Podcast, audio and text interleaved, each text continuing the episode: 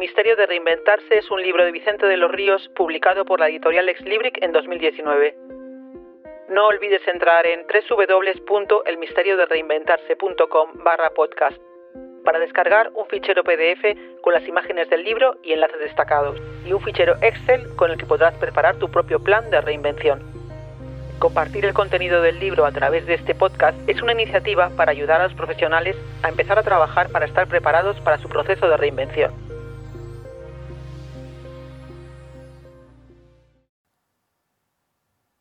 Y para acabar con los principios previos, te voy a hablar de la importancia que tiene tener espíritu de servicio.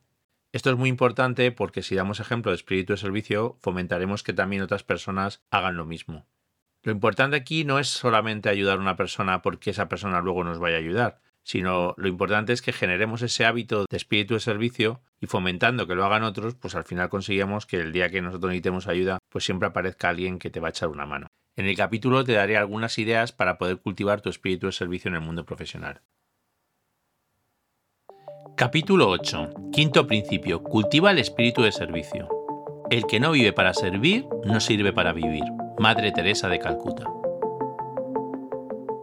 Pues hemos llegado al último de los principios previos, el espíritu de servicio. ¿Qué importante es el servicio a los demás? Bueno, diremos mejor, ¿qué importante es servir a los demás? Porque una cosa es hablar y otra actuar. Vivimos en una época donde lo que se dice y lo que se hace no siempre van de la mano, y en este caso es muy importante. ¿Tienes espíritu de servicio a los demás y lo pones en práctica? Empezamos con fuerza, ¿eh? Esta es otra de esas preguntas que te hacen pensar mucho. En mi vida profesional y personal me he cruzado con muchas personas dotadas de un espíritu de servicio descomunal, personas que siempre se preocupan por hacerles la vida más fácil a los que les rodean, Personas que siempre quieres tener a tu lado, no solamente por el apoyo que te ofrecen a cambio de nada, sino también por el gran ambiente que generan alrededor suyo.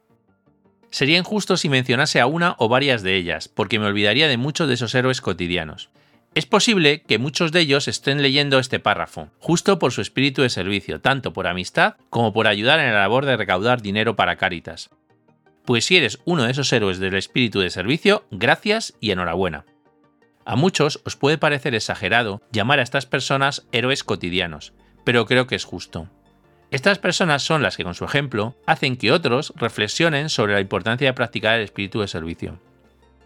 A veces intentamos creer que los héroes son personas que tienen que hacer cosas prodigiosas una vez, pero también son héroes las personas que son capaces de mantener un comportamiento positivo para la sociedad a lo largo del tiempo. Aunque decía que no iba a mencionar a ninguno de esos héroes, en plena revisión del libro, he decidido que no me puedo resistir a hablar de uno de ellos. Ayer estuve en la despedida por prejubilación de José Antonio Pocino, compañero de mis comienzos en Telefónica. He estado en muchas despedidas y nunca había visto mayor consenso sobre el espíritu de servicio y bondad profesional y personal de un compañero. Una gran suerte contar con personas como José Antonio, profesional, comprometido, generoso, educado, respetuoso a la hora de defender sus ideas y siempre apoyando a todos con independencia de que sean el nuevo becario o el director general. Muchas gracias, José, por tu ejemplo. En el mundo profesional muchas veces hay un concepto muy mal entendido del espíritu de servicio, y especialmente por dos razones. La primera es que hay que servir a los tuyos o a los que son como tú, y la segunda es que solo serviré a las personas que luego me puedan servir a mí. La verdad es que el doble sentido de servir en esta segunda razón ha quedado muy oportuno. Servir nunca se puede entender en un sentido limitado. Se sirve o no se sirve. Pero no se puede tener un espíritu de servicio discrecional. Muchas veces en mi vida profesional y personal, las personas que más me han ayudado eran justo las que más necesitaban ayuda. Eso ha hecho que valore todavía más ese espíritu de servicio. Entender el espíritu de servicio como algo biunívoco, donde la persona a la que ayudas te tiene que ayudar por narices después, es también un gran error. Si tú sirves a la sociedad, la sociedad te devolverá después esa ayuda sin que sepas de quién vendrá la misma. Muchos de nosotros somos realmente afortunados por lo que tenemos, y es nuestra obligación ofrecer esa ayuda al que lo necesita. Cuando tú tienes un problema, ¿a qué te gusta que te ayuden? Pues de eso va el tema, de pensar en los demás y cultivar ese espíritu de servicio especialmente con los que más lo necesiten. Haces una gran labor social y además una gran inversión, porque extender el ejemplo de servicio hará que tengas más oportunidades de recibir ayuda de otros si un día lo necesitas haciendo que cunda ese ejemplo. La duda que te puede surgir es cómo o en qué ayudar. En la figura 22 te doy unas cuantas ideas para poder ponerlo en práctica. ¿Cómo cultivar el espíritu de servicio? Por ejemplo, sabes que un compañero o un colaborador no está pasando por su mejor momento personal, por lo que a lo mejor le viene bien que alguien le escuche.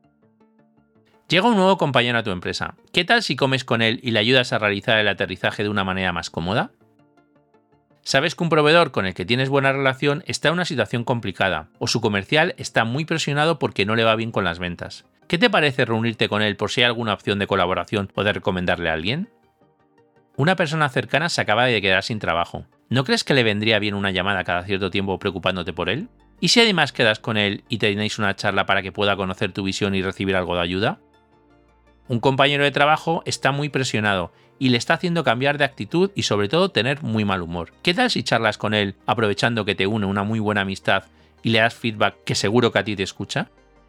¿Te has enterado de que hay una buena oportunidad de un trabajo o un proyecto? ¿Por qué no pensar en quién podría hacerlo, especialmente entre los conocidos desempleados?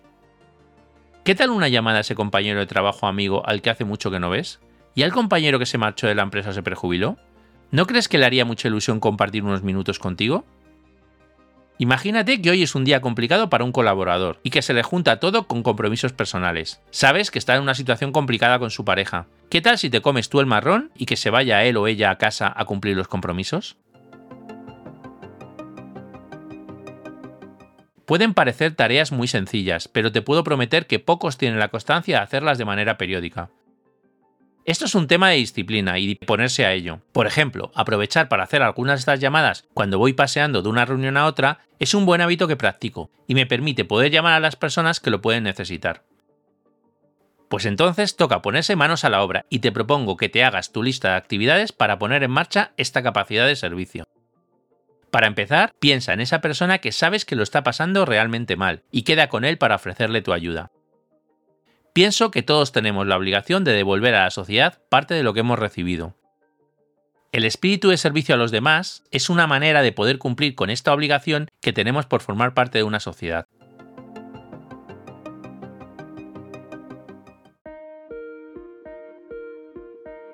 El misterio de reinventarse es un libro de Vicente de los Ríos publicado por la editorial Ex Libric en 2019. El libro está disponible en formato en papel en Amazon, en la web de Exlibric y en www.bookdepository.com y en formato electrónico en las principales plataformas como Kindle o Apple Books. Puedes acceder a toda la información sobre el libro en www.elmisteriodereinventarse.com.